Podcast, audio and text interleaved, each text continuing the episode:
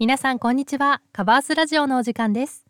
こちらの番組は家具通販専門店カバースの販売スタッフである2人がそれぞれ家具の基本やインテリアコーディネートについて語る番組です。本日のパーソナリティは私由美が務めます。はいえっと本日ですね皆さんと共有したいテーマはフローリングに布団を敷く時のカビの予防方法についてです。あの私はですねあの今はベッド派なんですけれども昔あの実家に暮らしていた時はもうあの断然布団派だったのであのわかるんですけれどもあのベッドをね使う方が増えているとはいえまだまだこう敷布団派の方もあの多くねいらっしゃるかなと思います。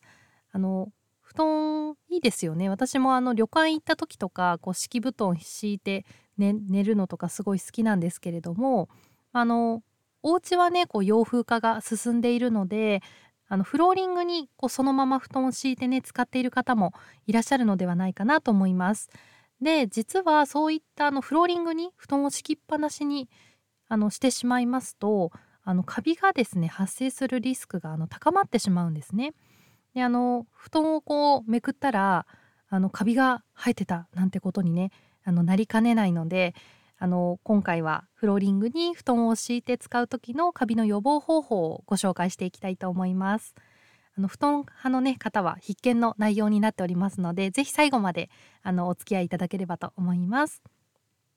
はいでは早速ですねお話ししていきたいと思うんですけれども今日ご紹介するあの予防方法は5つございます。ではまず1つ目ですね。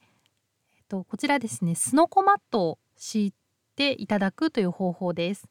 あのフローリングと布団の間にあのスノコをですね敷いていただくことで通気性が良くなりますのであのカビを予防することができます。あと、まあ、スノコマットにもよるんですけれどもこう立てて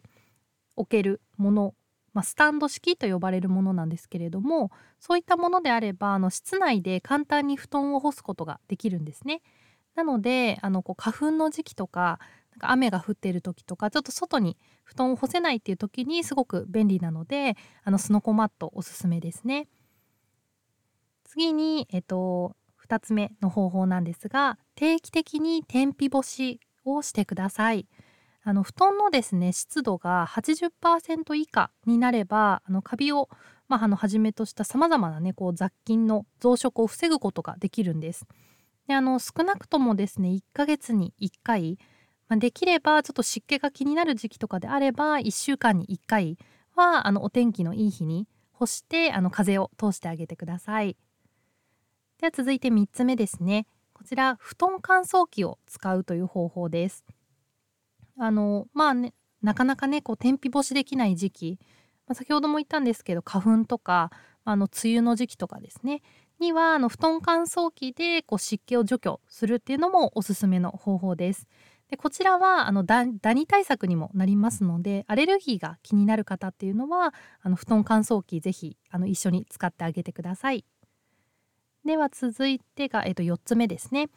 えっと、こちらが布団の下に除湿シートを敷くという方法です。